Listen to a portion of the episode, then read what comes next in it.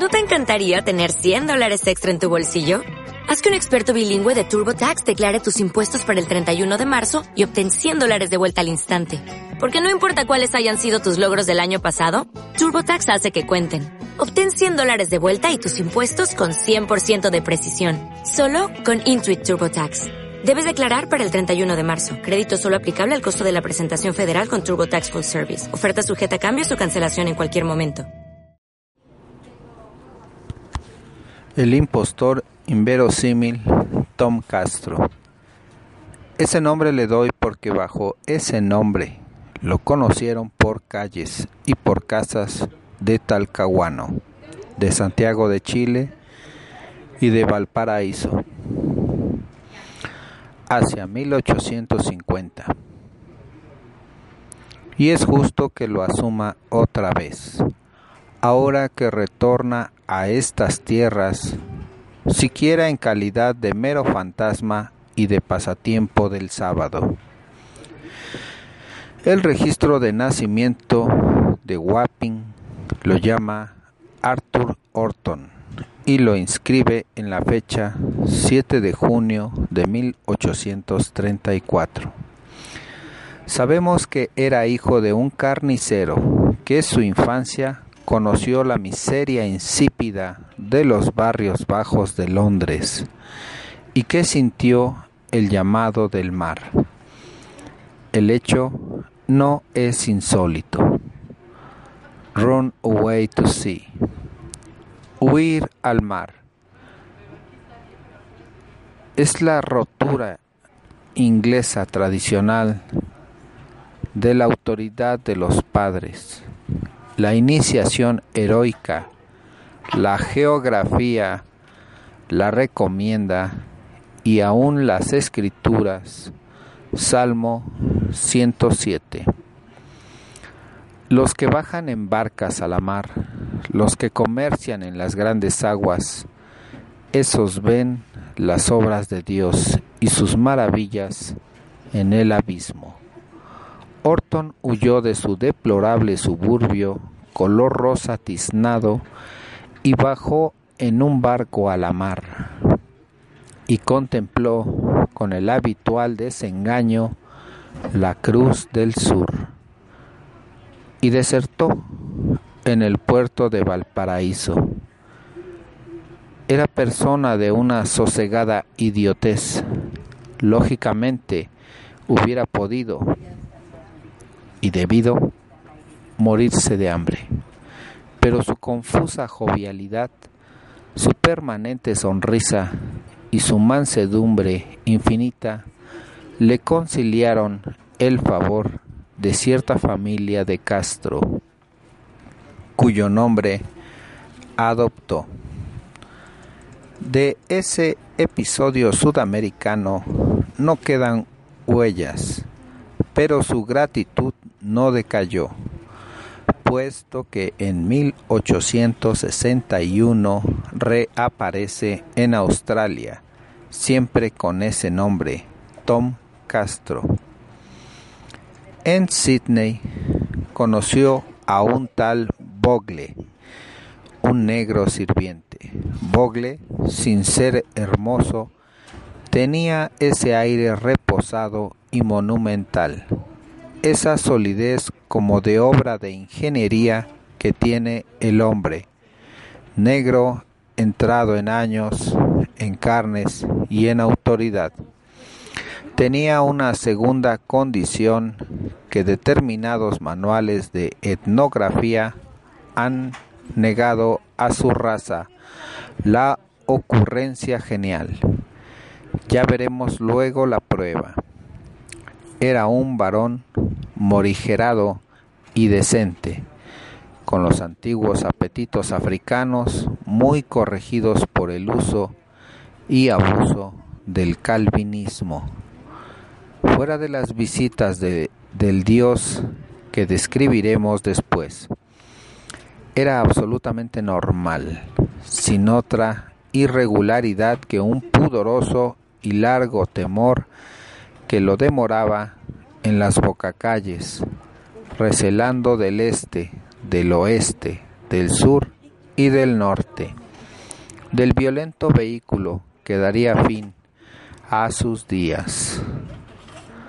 Orton lo vio un atardecer en una desmantelada esquina de Sydney, creándose decisión para sortear la imaginaria muerte. Al rato largo de mirarlo, le ofreció el brazo y atravesaron asombrados los dos la calle inofensiva. Desde ese instante de un atardecer ya difunto, un protectorado se estableció, el del negro inseguro y monumental sobre el obeso Tarambana de Wapping. En septiembre de 1865, ambos leyeron en un diario local un desolado aviso. El idolatrado hombre muerto. En las postrimerías de abril de 1854, mientras Orton provocaba las efusiones de la hospitalidad chilena, amplia como sus patios, naufragó en aguas del Atlántico el vapor Mermaid procedente de Río de Janeiro con rumbo a Liverpool. Entre los que perecieron estaba Roger Charles Tichborne, militar inglés criado en Francia, mayorazgo de una de las principales familias católicas de Inglaterra. Parece inverosímil, pero la muerte de ese joven afrancesado, que hablaba inglés con el más fino acento de París y despertaba ese incomparable rencor que sólo causan la inteligencia la gracia y la pedantería francesas. Fue un acontecimiento trascendental en el destino de Orton, que jamás lo había visto.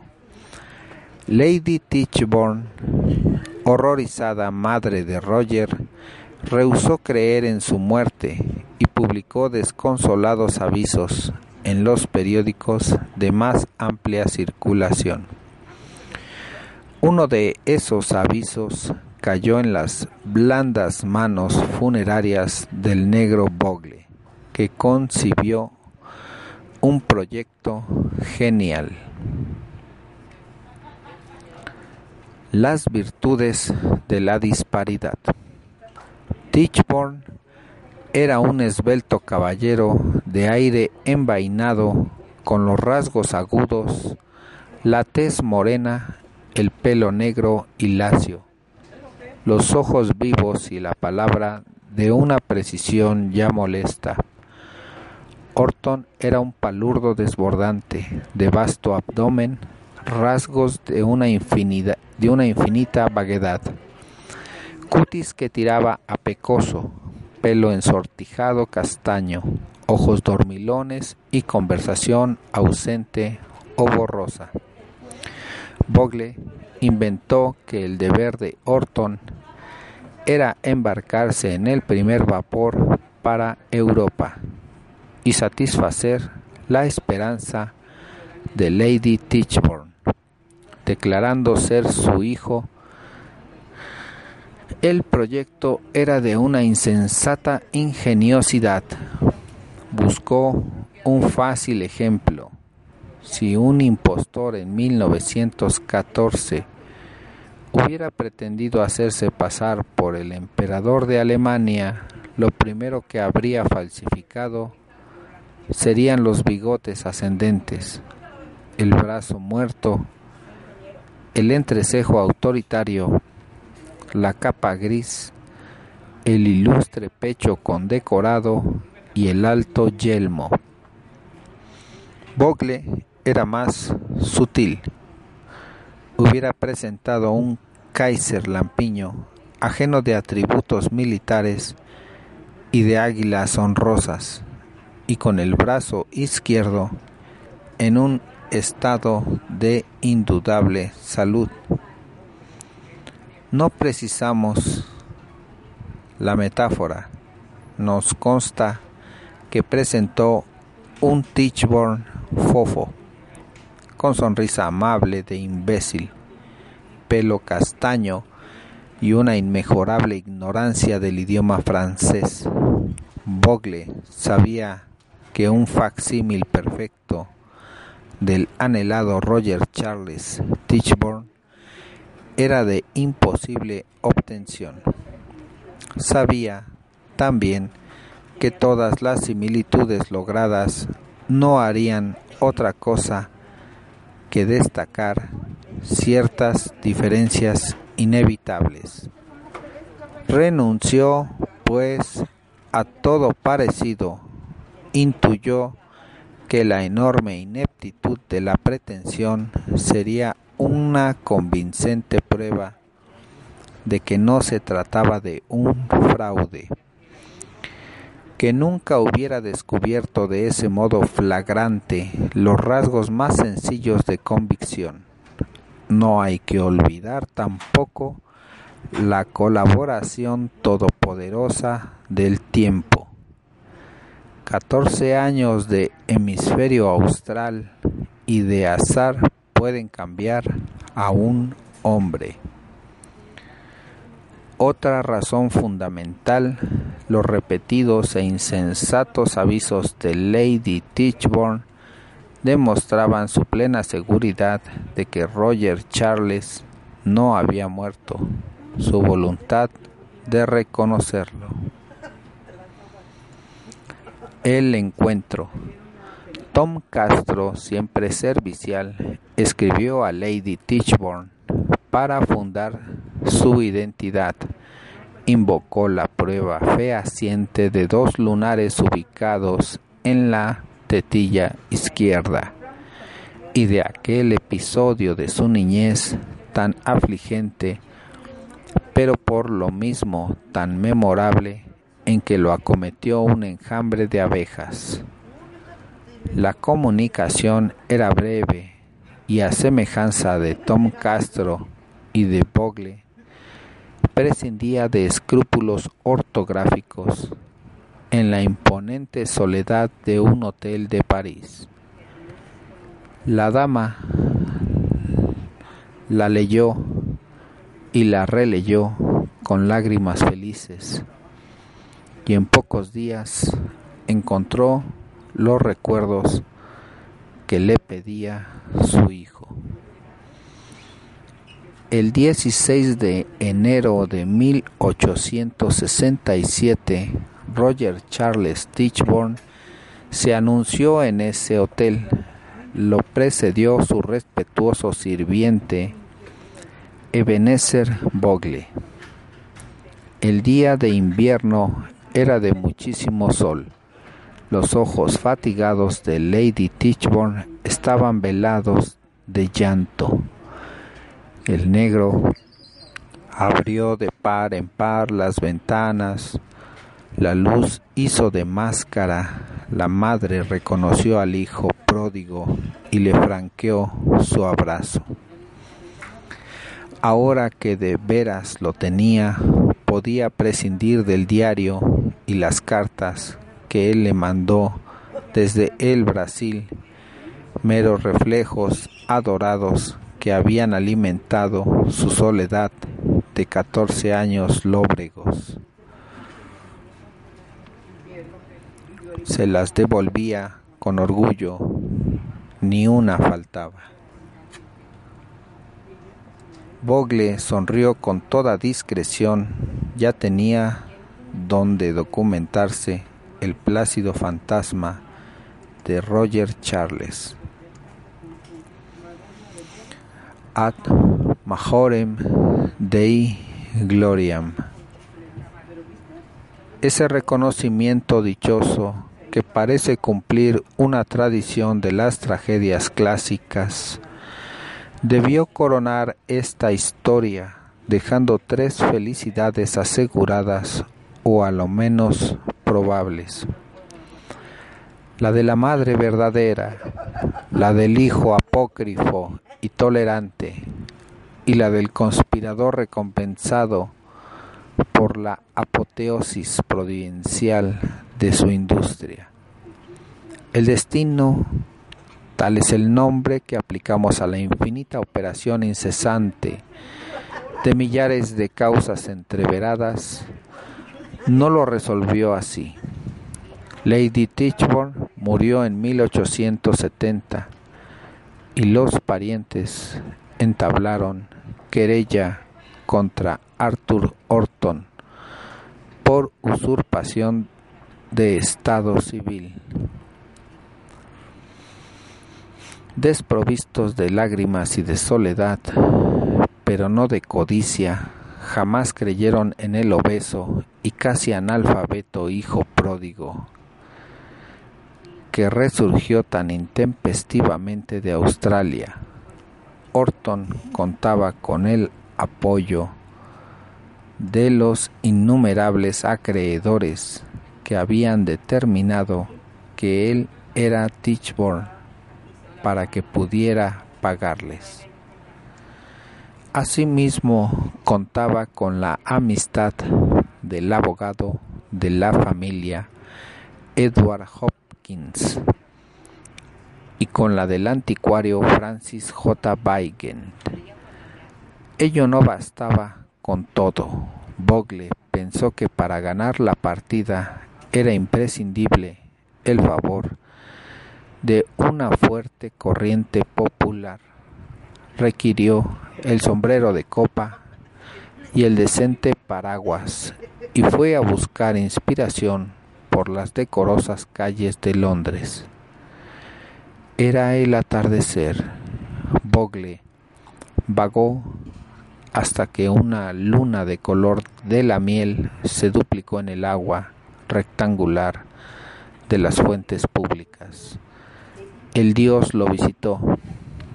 Bogle chistó a un carruaje y se hizo conducir al departamento del anticuario Baigent. Este mandó una larga carta al Times que aseguraba que el supuesto Tichborne era un descarado impostor. La firmaba el padre Goudron de la Sociedad de Jesús. Otras denuncias igualmente papistas la sucedieron. Su efecto fue inmediato. Las buenas gentes no dejaron de adivinar que si Rogers Charles era blanco de un complot abominable de los jesuitas. El carruaje. 190 días duró el proceso. Alrededor de 100 testigos prestaron fe de que el acusado era Tichborne, entre ellos cuatro compañeros de armas del regimiento 6 de dragones. Sus partidarios no cesaban de repetir que no era un impostor, ya que de haberlo sido hubiera procurado remendar los retratos juveniles de su modelo. Además, Lady Tichborne lo había reconocido y es evidente que una madre no se equivoca. Todo iba bien, o más o menos bien, hasta que una antigua querida de Orton compareció ante el tribunal para declarar. Bogle no se inmutó con esa pérfida maniobra de los parientes.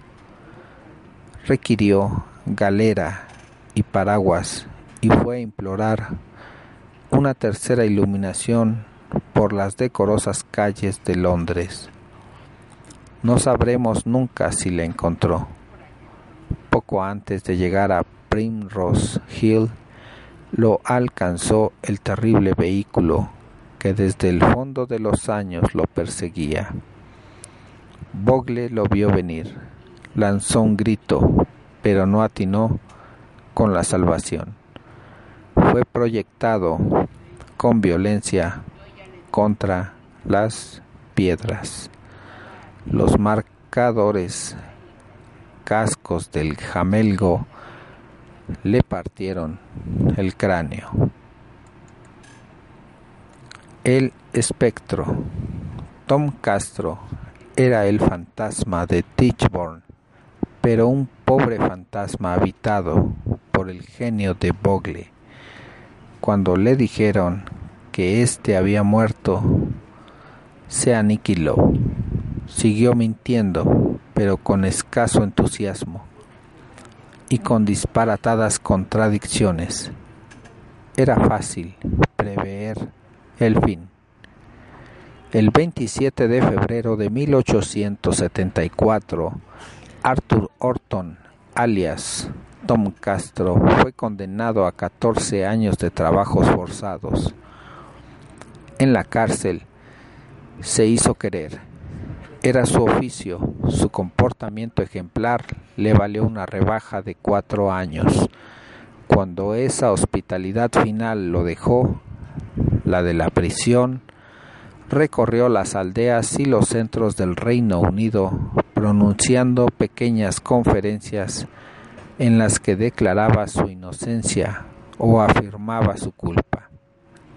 Su modestia y su anhelo de agrandar su carisma eran tan duraderos que muchas noches comenzó por defensa y acabó por confesión, siempre al servicio de las inclinaciones del público. El 2 de abril de 1898 murió.